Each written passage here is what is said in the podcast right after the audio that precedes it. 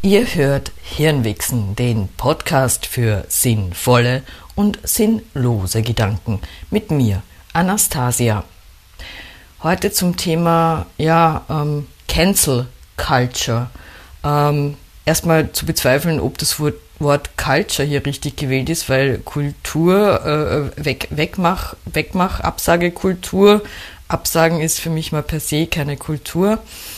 Ähm, aber ich muss weiter ausholen, weil ich mag auch momentan vieles canceln. Ähm, ich mag zum Beispiel nicht über jeden Tag äh, Kriegsnachrichten lesen, weil mir das nicht gut tut und weil das dann eine Entscheidung ist. Und ich finde auch Kriegsnachrichten-Ticker pervers, bei denen mir empfohlen wird von manchen sich selbst hochqualitativ empfindenden äh, Tageszeitungen, dass ich mich hier in der App anmelden soll, damit ich den Ukraine-Krieg im Live-Ticker auf meinem Handy erleben kann.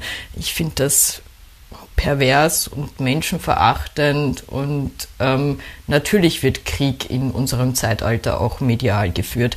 Aber ich äh, komme vom eigentlichen Thema ab oder auch nicht, weil ja alles zusammenhängt. Cancel Culture.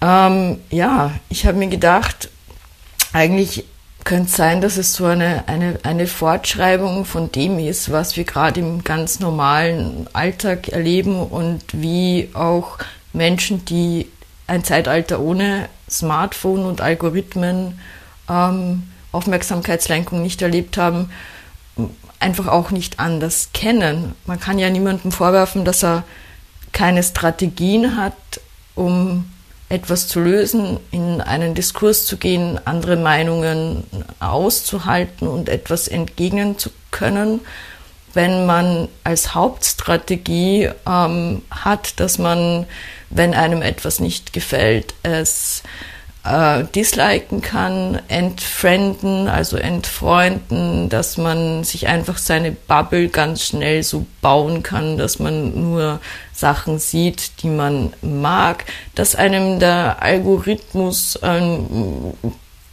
zum Beispiel nur mehr Musikstücke vorspielt, von denen der Algorithmus halt meint, du magst das, weil du ja das gemacht hast. Es macht, also, es macht das Leben ziemlich viel ärmer auch, weil man Dinge, äh, die man nicht auf den ersten Blick mag oder auf den ersten Ton oder die man öfter hören müsste oder die das eigene Wissen oder die eigene Gehirnfunktion erweitern könnten, einfach gar nicht mehr mitbekommt. Wie gesagt, ich glaube aber auch nicht, dass man das den, den Menschen generell vorwerfen kann. Aber ja, und für mich ist dann die Frage, ob Cancel Culture oder ich glaube das, nicht die Frage, aber ich stelle euch die Frage, was eure Meinung dazu ist. Für mich ist Cancel Culture einfach eine ziemlich logische Fortschreibung von äh, Tinder wisch und weg, äh, äh, Facebook entfrienden, Bubbles bauen, Spotify-Algorithmen und so weiter. Und wie gesagt, natürlich, ich mag auch mir manchmal Sachen nicht geben und das Leben ist so voll und ich bin auch auf diversen Social Media Plattformen und ich will die auch nicht verteufeln, weil das bringt halt auch überhaupt nichts.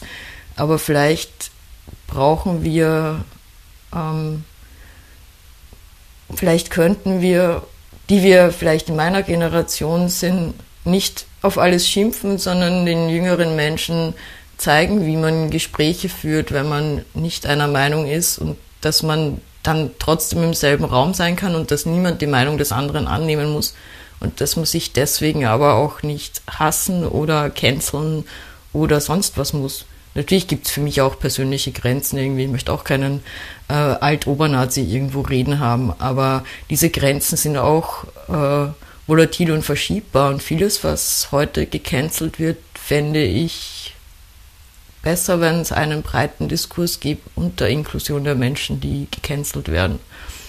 Ja, das war vielleicht ein etwas kürzeres, sehr verschwurbeltes Hirnwichsen. Ihr hört Hirnwichsen, den Podcast für sinnvolle und sinnlose Gedanken mit the one and only Anastasia Bis zum nächsten Mal. Tschüss.